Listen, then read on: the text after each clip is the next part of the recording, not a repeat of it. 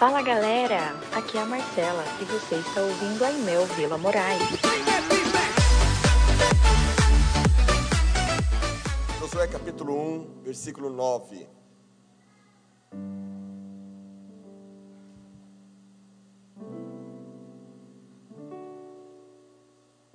Vamos colocar de pé, irmãos, uma última vez, para a gente fazer a leitura. Esse tempo que a gente não lê dessa forma, John Wesley, fundador do metodismo, diz que a leitura da palavra tem que ser feito, feita de maneira reverente. Então, a gente sempre se coloca bons metodistas, né? Bom lembrar disso. Nos colocamos em pé em reverência à palavra do Senhor. Dá para apagar aqui a luz só para os irmãos lerem aqui? Acho que dá para a gente ler todo mundo junto aqui na projeção. Vamos ler todos juntos? Um, dois, três. Não te mandei eu ser forte e corajoso. Não temas nem te espantes, porque o Senhor, teu Deus, é contigo por onde quer que andares. Pai, obrigado pela porção da tua palavra. Pedimos a Deus que o Senhor ministre aos nossos corações. Te louvamos por tudo que o Senhor já tem feito e falado no nosso meio. E que esta manhã tua palavra venha, Deus, como uma espada de dois gumes trazendo o Senhor fé, ousadia, discernimento, dependência, intimidade, por Cristo Jesus, o teu Filho. Amém. Pode se assentar, meu irmão. Irmãos e irmãs, começou 2020 e o meu maior desejo, do fundo do meu coração, é que a gente caminhe no centro da vontade de Deus. O meu maior desejo, irmãos, é que a gente esteja sincronizado com o coração de Deus, porque a vontade de Deus, ela é boa, agradável e perfeita. E a intimidade com Deus proporciona essa sincronia. A gente vive uma era de muita superficialidade, infelizmente. A gente vive uma era, irmãos, de muitas mensagens instantâneas, mídias sociais. Nós vivemos uma era em que as pessoas têm perdido a essência. As pessoas estão muito focadas no externo, na imagem, na aparência, no Instagram. Nada contra isso, eu gosto das mídias sociais, eu uso Instagram, uso todas, é Facebook, uso tudo. Mas muitos têm feito a vida girar em torno das mídias sociais e criado uma, uma imagem que não é ela, que na verdade, no fundo, no fundo, não é o que está no coração ou na própria vida.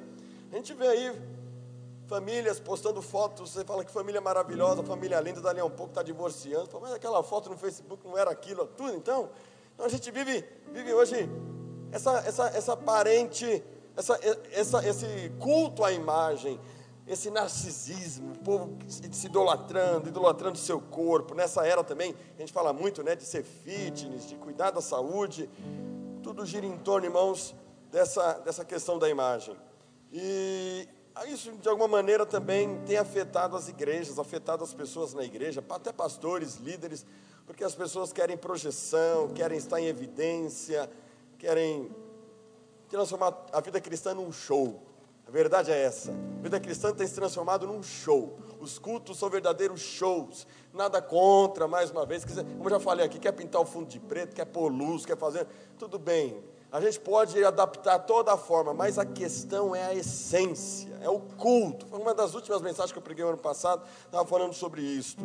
E na verdade Deus ele se importa mais com você do que aquilo que você faz para Ele. Por isso que a gente vê tantas pessoas ansiosas, né? Essa, essa gama de viver em, em prol do, da, do, da fama, da vaidade, do dinheiro. Irmãos, nada disso é problema, desde que a gente coloque cada coisa no seu lugar. Mas a gente vive essa era, a era da ansiedade. A gente está vivendo, o povo está tudo ansioso, deprimido, tomando um monte de remédios. O povo sofrendo daquilo que o Augusto Cury, acho que o Augusto Cury que fala, síndrome do pensamento acelerado. É isso mesmo, né? As pessoas não conseguem desligar. Você chega em casa, faz um teste, chega em casa e deita. Você consegue dormir? A maioria das pessoas hoje não consegue desligar. Sabe por quê? Porque nós nunca estamos inteiros aonde estamos. Já pararam para analisar isso? Você está aqui na igreja, mas tua cabeça está no almoço, tua cabeça está no que você vai fazer à noite, você já está pensando na segunda-feira, você já está pensando na próxima sexta-feira. A gente nunca está inteiro mais, a gente está com os filhos em casa, mas a cabeça está tá em outros lugares. E aí a gente vai sofrendo né? de ansiedade, vivendo essa angústia, uma, uma, uma constante angústia que te adoece, te dá taquicardia, tira o teu sono, traz insônia, e aí, sabe, vive. Quem nunca sentiu isso, que atira a primeira pedra. Mas a verdade é que a gente está vivenciando isso. E eu vejo que o Evangelho, ele tem que combater isso. O Evangelho vem para combater isso também, irmãos. Quando eu olho para a vida de Josué, quando a gente fala, você vê que até para pregar, eu tenho, que ser, eu tenho que ser mais zeloso hoje. Mais zeloso do que eu era há 10 anos atrás. Porque o tema da mensagem é o espírito, o ânimo de uma pessoa aprovada e guiada por Deus. Aí a primeira coisa que vem na cabeça do, do cidadão que está ansioso é: será que eu tenho a aprovação de Deus? Será que eu sou uma pessoa guiada por Deus? E aí você já pensa assim: lá vem lapada, tomara.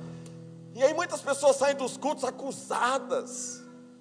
Meu desejo, meu irmão, é que você cresça na intimidade com Deus que você saia desse culto convicto de que o Espírito Santo habita em você e de que Deus já proporcionou tudo que você precisa para ver uma vida plena, abençoada e cheia seu, da, sua, da sua graça. Amém, irmãos? Então, Josué, ele é o homem que não viveu essa ansiedade, que não viveu esse estresse, que não sofreu de síndrome do pensamento acelerado e que foi aprovado por Deus, que foi guiado por Deus, que foi guiado pelo Espírito de Deus. Então, as lições que eu quero extrair com os irmãos aqui é, são lições de um homem cujo espírito, o ânimo, o seu interior, revela o estado de uma pessoa aprovada e guiada por Deus, mas não nessa neura de viver se sentindo culpado, ansioso, penalizado. Não, irmãos. Deus quer te usar, mas muito mais do que te usar.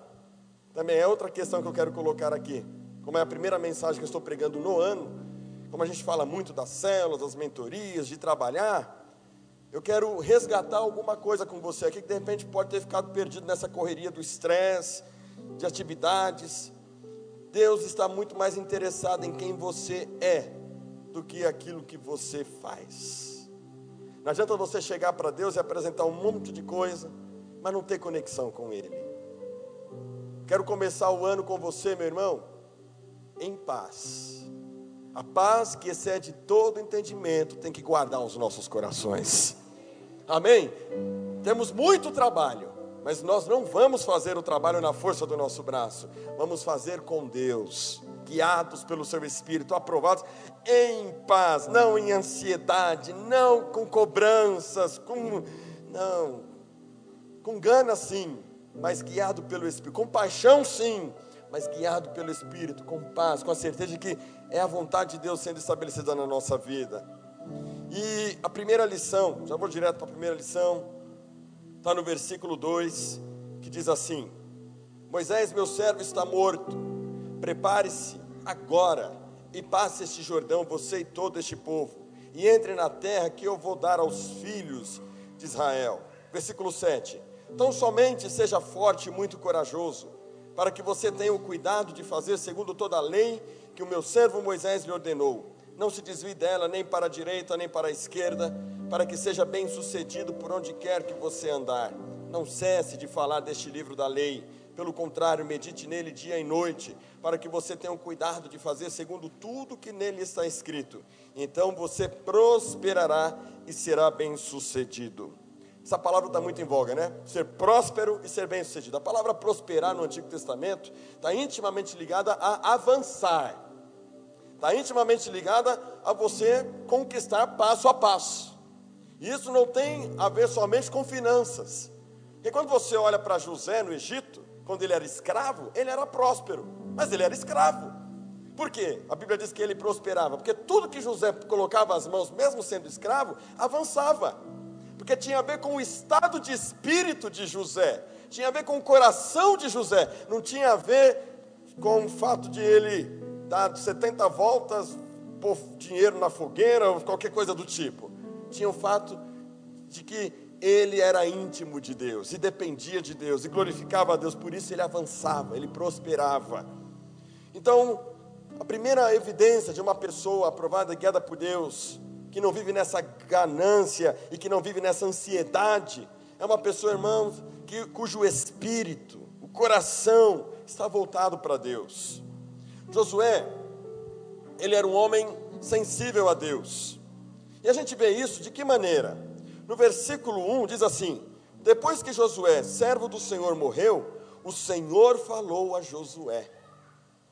Irmãos, Deus veio ao encontro de Josué quando Moisés morreu. Você percebe o significado disso? Foi Deus que veio ao encontro de Josué. Josué, de fato, ele era discípulo de Moisés. Ele caminhava com Moisés para todos os lados. Quando Moisés entrava na tenda para receber a direção de Deus, a Bíblia diz que ele ficava na porta da tenda, esperando e, e vendo o que Deus estava fazendo com, com, com Moisés. Josué, a Bíblia relata, ele era auxiliar de Moisés, ele estava o tempo inteiro caminhando, ele não se afastava da tenda, ele buscava estar com Moisés, aonde Moisés estava com Deus. É por isso que Deus vem ao encontro de Josué, porque Josué buscava o Senhor, buscava estar aonde Deus estava. É por isso que Deus é ao encontro. Quantos querem que Deus venha ao seu encontro? Primeira coisa é estar aonde Deus está. A Bíblia fala: Chegai-vos, pois, a Deus, e Ele se achegará a vós outros. E nessa era da ansiedade, nessa gana de querer ter experiências e mover, e unção e poder, e céu descer, como tem o movimento céu na terra, som do reino e essas coisas todas, irmãos, a grande questão, o grande diferencial é a sua atitude em direção a Deus. É você buscar o Senhor primeiro, é o seu coração ter esse espírito. Ninguém dizia para Josué: Josué, você tem que ir lá servir a Deus. Josué, você tem que ir para o culto. Josué, você tem. Irmãos, eu não vejo em nenhum momento a Bíblia dizendo que Moisés precisava empurrar Josué. Eu vejo pelo contrário, eu vejo em Josué uma proatividade, uma extensão do coração de querer conhecer a Deus. E a Bíblia diz claramente: Deus se revela para quem busca Ele. Não é isso que Jesus nos ensinou na oração de Mateus 6,6? Quando você entrar no seu quarto, você fecha a porta e você vai orar em secreto. E o teu pai que está no secreto vai se revelar a você. Percebe que tem que ter uma disposição, uma intencionalidade precisa ter no coração esse anseio por conhecer a Deus. Todas as experiências que eu tive com Deus foram fruto de busca. Buscar-me-eis e me achareis quando me buscardes de todo o vosso coração, serei achado de vós, o Senhor. Buscai ao Senhor enquanto se pode achar, invocai-o enquanto está perto. Deixe o homem o seu mau caminho e ímpio os seus maus pensamentos. Converta ao seu Senhor que se compadecerá dele. Buscar ao Senhor, diz a palavra. Buscar-me-eis e me achareis quando me buscardes de todo o vosso coração. De todo o vosso coração. Irmãos, sabe o que a gente precisa? A gente precisa de sede. Sede. Sede de Deus. Deus vem ao encontro de Josué. O que a gente está vendo aqui, é da história de Josué, da chamada de Josué, é o resultado de uma vida Josué não chegou lá e muita gente quer viver a vitória de Josué. Pastor, eu quero ser como Josué, eu não estou mandando eu, eu vou lá. Só que isso, irmãos, foi o resultado de uma caminhada, não foi da noite para o dia. A gente quer ter as, as grandes experiências dos grandes homens de Deus, mas a gente precisa ter a caminhada e a jornada que eles tiveram. Vocês estão entendendo? A gente precisa resgatar isso resgatar a jornada, o caminho. A vida com Jesus é discipulado, e discipulado é uma caminhada. Ele fala: venham, caminhem comigo. Quantos querem que 2020 seja um ano de muita bênção, de muito derramar de Deus na sua vida? É uma jornada. E nessa era do instantâneo, nessa era do macarrão instantâneo, do tudo para agora, o povo está procurando igrejas que ofereçam para eles experiências instantâneas, mas isso não tem nada a ver com o Evangelho. Não adianta você querer ter experiência instantânea, meu irmão. Deus é uma pessoa, Ele não é uma droga. A droga te dá experiência instantânea. Você põe lá, oh, na hora você já brisa, você viaja. Você... Mas na vida cristã, meu filho, não é assim. Na vida cristã, é uma jornada.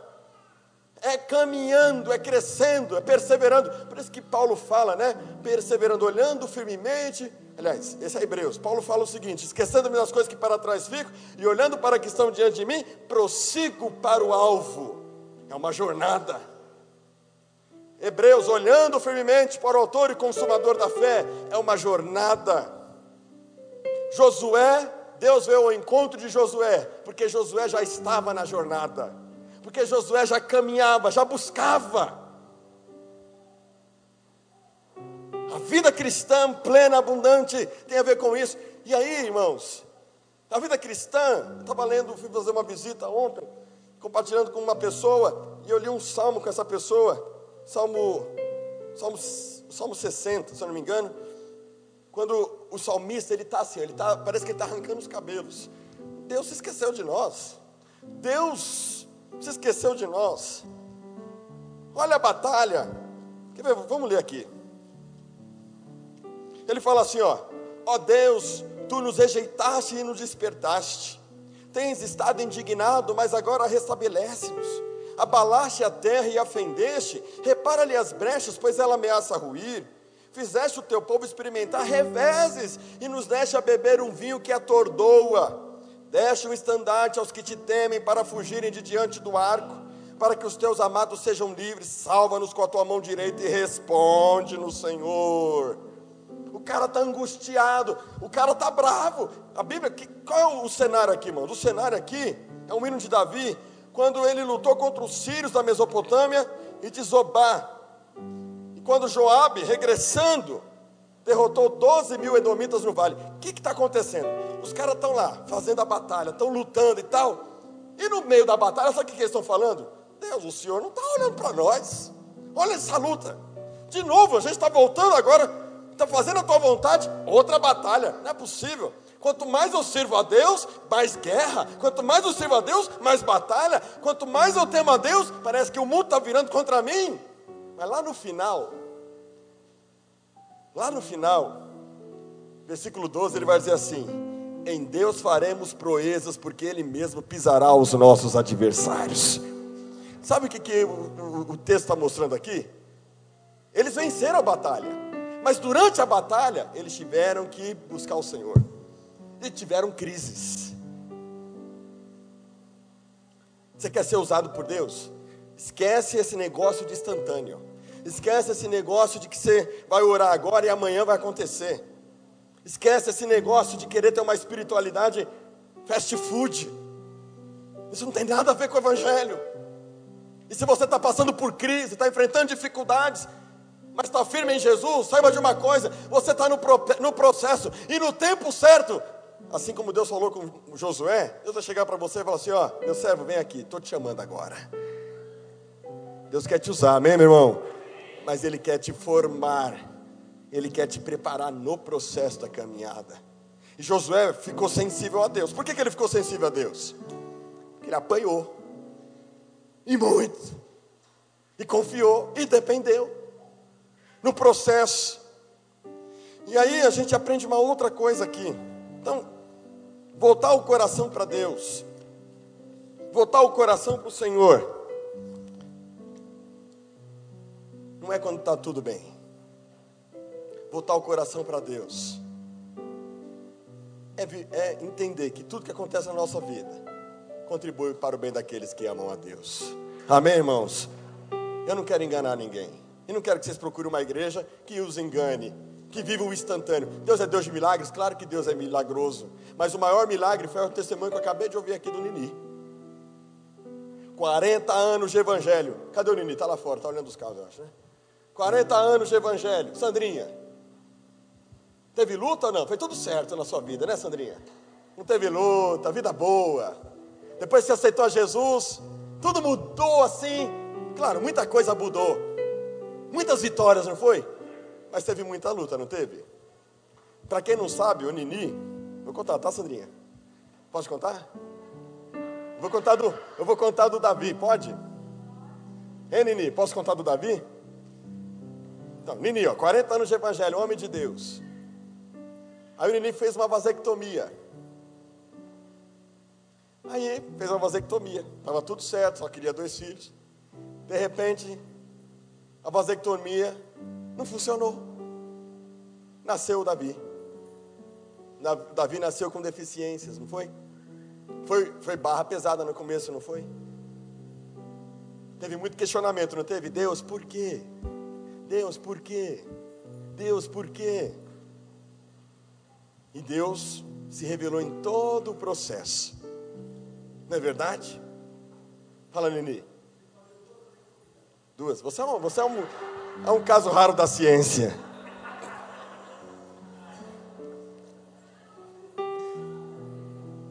Irmãos, mas o espírito deles não mudou. O espírito da Sandrinha e do Nini não mudou em todos esses 40 anos. E como bem diz, o importante não é como começa, é como. Começa é importante sim, mas como termina é melhor. Tia Jô. Quantos anos de evangelho, Tia Jô? Nem lembra mais, Tia Jô. Bem mais de 40. Tia Jô tem uma história linda. Muita, um dia eu quero que ela dê o testemunho dela. Em breve, Tia Jô, se dá o testemunho. Tia Jô perdeu uma filha, né? Com quantos anos tinha a sua filha? Quatro, ela ia fazer quatro anos. Tia Jô perdeu uma filha com. ia fazer quatro anos de idade. Teve muito questionamento, Tia Jô? Teve muita crise? Teve, não teve? Foi difícil, não foi? Foi difícil. Mas está aí a Tia Jô. Ela está aqui.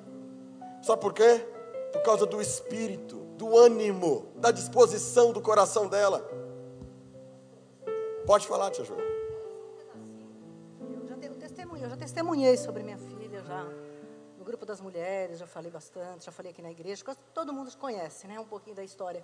Mas uma coisa que eu não falei, que acho que umas duas pessoas, acho que só deve saber, é que depois de três anos, eu, meu, meu luto foi terrível, e quando eu achei que o meu luto ia terminar, que eu ia fazer exumação do corpo da minha filha, eu falei, é o fim, agora vai terminar. É, quando nós fomos exumir minha filha, eu me preparei então para ver aquela caveirinha, porque eu já tinha passado pelo processo da minha avó quando era criança. Eu não dormia à noite, eu fiquei vários dias sem dormir à noite, me preparando para aquele momento terrível. E quando nós tiramos minha filha do caixão, ela estava inteirinha, pastor. Foi difícil para mim. E eu me lembro que Estava o Dori, minha sobrinha, junto. E quando eu cheguei em casa, é, eu dormi como um anjo. O Senhor ali falou para mim: esse corpo não é mais o corpo da sua filha. Ela já tem um corpo de glória. E naquele dia, chegou um rapaz muito desesperado. Eu tinha que passar por aquele processo. Aquele rapaz gritava: De quem é? Quem é esta mãe? Eu falei: Sou eu. Ele não se conformava de ver minha atitude ali. E eu pude testemunhar para ele que aquela não era mais a minha filha. E ele gritava: Eu sou um desviado do Senhor. E naquele dia ele teve oportunidade, porque o pastor Dori falou: Volta, meu filho, volta para Jesus. E eu dormi como um anjo naquela noite. E passaram-se muito tempo. E, o, e meu cunhado chegou em mim e ele falou para mim: Dia que você voltar lá para Exumar, eu não vou voltar mais, porque eu já, como pastor, eu já passei por muita coisa mas foi o pior dia da minha vida. Eu vi aquela pequenina inteirinha e não poder fazer nada. E eu disse para ele: Eu não vou voltar mais. Nós temos que realmente. Meus, todos os meus queridos que partiram têm o seu cantinho. E eu queria tirar ela dali e fazer cremar aqueles ossos que eu não havia cremado, porque aquele cemitério era horrível, foi o cemitério que deu na, na época. Mas o Senhor disse para mim que aqueles ossos não importavam mais. Eu falei para ele: não se importa mais, porque eu nunca mais vou voltar porque ela está na glória. Ela está na glória. E tem um, um pedacinho do hino que fala assim: Terei coroa, vestido branco, também as palmas lá me estarão, também estarão, estarão me esperando. Então ela já recebeu tudo isso: vestido branco, palmas, um coro triunfal, e ela está na glória. Amém, tia Jô. Percebe, irmãos? O homem que Deus chamou, Josué, ele passou por uma jornada. Deus quer te usar, mas Ele quer que você permaneça na jornada. Ele quer que você seja fiel. Quando o povo de Israel passou pelo deserto, Deuteronômio deixa muito claro. Sabe por que, que eles enfrentaram o deserto? Não por causa de Deus, mas por causa deles. E Deus fala: para provar o que havia em seus corações. E Josué fez parte do povo que ficou no deserto. Deus queria provar o que havia no coração de Josué. Ele percebeu. E eu quero dizer para você, meu irmão, que Deus não desiste de você, que Deus não está querendo te matar, nem te destruir, Deus não está querendo, pelo contrário, o Senhor quer mostrar a glória dele na sua vida. No tempo certo, Ele vai dizer assim: ó, ó, meu servo morreu, chegou a tua hora, é agora que eu vou te usar, é agora que eu quero te usar, porque você está preparado para coisas maiores. Mas tem que passar pela jornada, tem que enfrentar a jornada essa fidelidade. E aí no versículo 2 assim: Moisés, meu servo está morto. Prepare-se agora e passe esse Jordão, você e todo este povo, e entre na terra que eu vou dar aos filhos de Israel. Não dá para o cara ficar ansioso mesmo.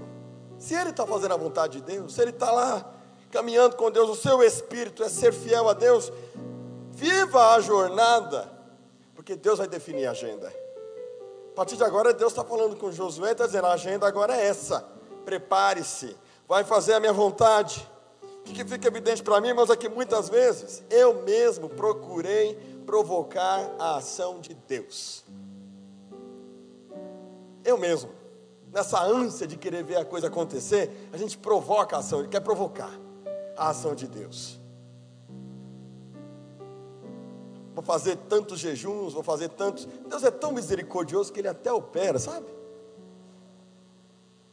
Mas a gente vê, irmãos, que Deus ele está ativo e atuando na nossa liderança. E aí o maior receio, por que a gente faz muitas vezes medo por causa dos outros? O que, que vão pensar do meu ministério? O que, que vão pensar do meu trabalho? O que, que vão pensar das coisas que eu faço? Como é que vão, poxa, como é, não vão ver o milagre que Deus faz na minha família? Não vão ver o milagre que Deus faz no meu trabalho? Então você quer provocar uma ação de Deus no seu trabalho, na sua casa, no seu ministério. com Deus não funciona assim. Com Deus não funciona assim, irmãos. Josué aprendeu: quem depende de Deus nunca vai estar numa cultura de manutenção. Quem depende de Deus não tem que ter medo do amanhã. Quem depende de Deus não precisa provocar nada. Descansa. Descansa no Senhor. Assim foi a vida do antecessor abriu o mar. Vai lá e vai cair bicho. Vai lá e eu vou fazer. Ah, eu não quero, mas é você mesmo que eu quero. Vai lá, por isso mesmo, vai lá. Moisés não provocou nada. Quem provocou o que aconteceu, que as coisas, as coisas acontecessem, foi o Senhor. Se Deus falar, vai acontecer, vai acontecer. Se Deus falar, não vai acontecer, não vai acontecer. E se Deus não falar nada, vai ficar quieto. É o que eu estou vendo aqui, irmãos.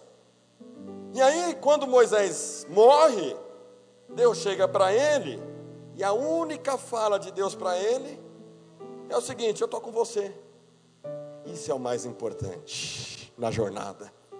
Mais importante do que ele ali tomar posse da terra de Canaã, mais importante do que ele ter o sucesso, mais importante do que ele realizar tudo aquilo, é Deus falar assim: Ó, eu estou com você.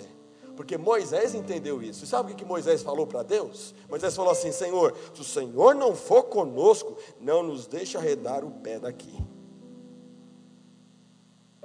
Esse é o ponto, irmãos. Por isso que eu falei, o meu maior desejo é que a gente viva a vontade de Deus. Porque quando você vive a vontade de Deus, é melhor estar no deserto, passando tudo difícil, mas sente que Deus está com você, do que você está em lugares abastados, então você perceber que Deus não está com você. Quantos querem que o Senhor esteja na tua vida aí, acompanhando? Isso é o mais importante. Isso é o mais importante. Moisés falou: Não nos deixe sair daqui se o Senhor for conosco. Josué fala lá em Êxodo capítulo 33, 13: Me faça saber neste momento o teu caminho Todos nós, irmãos, queremos caminhar seguros agora em 2020. Mas, meu querido, a resposta é simples. Deus falou para ele: A minha presença irá com você e eu lhe darei descanso. Deus tem descanso para você. Então, ó, fala para o seu irmão, abaixa a adrenalina aí, fala para ele.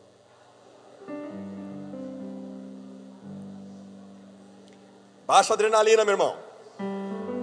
Baixa aí, Fabiano. Baixa a adrenalina, Diegão. Porque não adianta espernear, pular, gritar, berrar, porque se Deus não falar, se Deus não fizer, não... E muitas vezes, para a gente que é sempre, o tempo inteiro, né, bombardeado. Os coaches bombardeando a gente. Nada contra os coaches, mais uma vez. Mas bombardeando. Você tem que fazer, vamos lá. Muitas vezes não é para fazer nada. É para ficar quieto. É para ver Deus fazer. É para orar. É para caminhar em oração. Nós estamos, irmãos, vivendo uma era de muitas armadilhas, de muita ansiedade. A gente está olhando aí para tudo, mas Moisés e Josué nos ensinam diferente. Uma pessoa guiada e aprovada pelo Espírito de Deus se dispõe ao Senhor, mas ao mesmo tempo ela se dispõe porque Deus chamou. O mais importante é estar seguro de que estamos no centro da vontade de Deus. Mas não tem que fazer projeto, pastor? É claro, a gente estabelece alvos, metas, projetos, mas a gente busca isso em sincronia com Deus. E não se penaliza por resultado, descansa.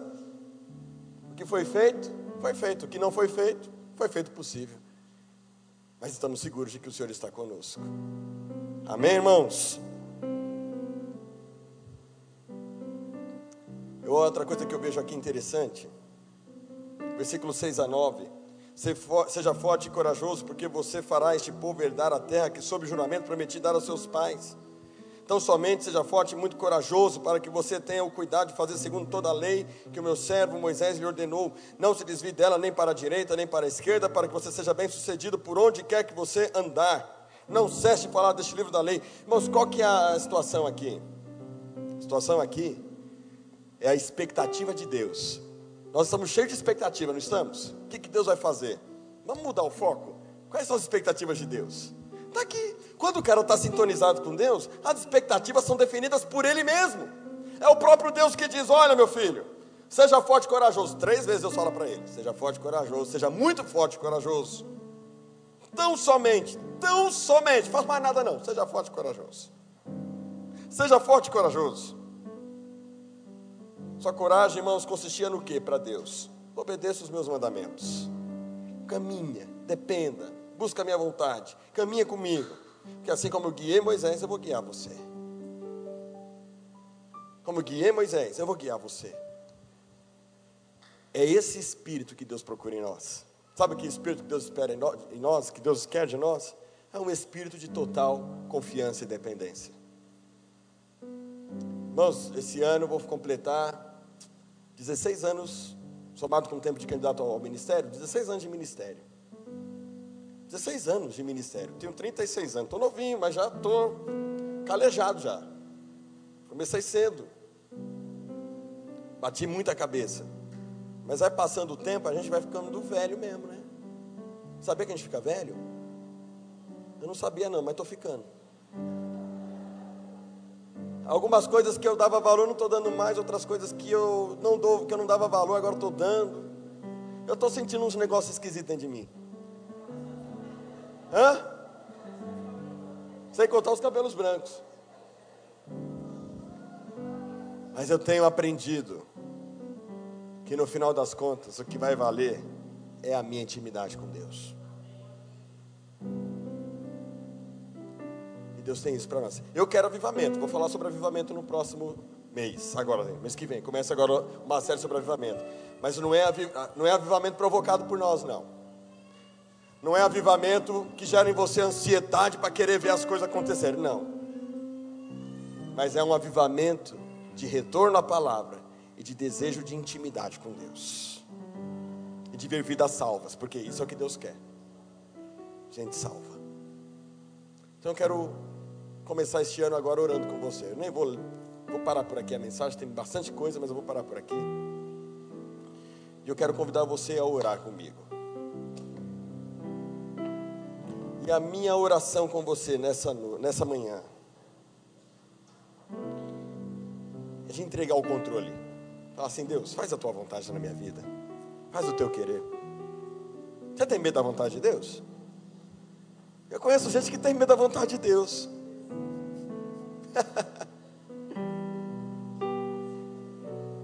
Não sei porque que a gente tem medo da vontade de Deus. Não é A vontade de Deus é, é boa, agradável e perfeita. Quem vai ter medo da vontade dele, não é? Não? Entregar para Ele tudo que está te preocupando. Falar assim, Senhor, resgata o primeiro amor na minha vida. Ah, irmãos, estava de férias agora e eu senti uma coisa, sabe? Falar para vocês o que eu senti. eu senti que a gente baixou a guarda na oração, sabia? Não pode baixar a guarda na oração, não. Tem que orar. Eu quero ver o céu descer nesse lugar. Você quer também? Eu quero. A gente não vai precisar provocar nada. É que um começou a ficar íntimo. Aí o outro começou a ficar íntimo também. O outro começou a buscar, priorizar o Senhor. O outro começou a buscar, dali a pouco está um fogaréu aqui. Um povo cheio da dependência. Que tem crise? Tem. Puxa vida, tem crise. Tem luta? Puxa vida, tem, tem luta. Meu Deus do céu, tem. Mas a nossa alegria no Senhor é tão grande, a nossa intimidade com Ele é tão grande, a nossa dependência é tão grande, que a gente não teme nada, porque o Senhor está conosco. A gente está tão íntimo dEle, que a gente fica como Paulo. Tenho por certo que as tribulações momentâneas e leves que tenho vivido não se podem comparar com o peso de glória que há de ser revelado. Ah, como é bom ser crente. Quem deseja isso na sua vida? Quem precisa de renovo aqui? Renovar sua fé, sua dependência, sua intimidade. Eu quero convidar você a fazer isso hoje. Eu não posso provocar nada. Não tenho como eu fazer isso. Mas se você buscar o Senhor hoje de coração, eu sei que Ele pode fazer.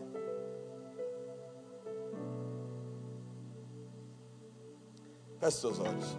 Imel Vila Moraes. Culto aos domingos, às 10 e às 18 horas. Rua Sebastiano Mazzoni, 288, Vila Moraes, São Paulo. Só vem!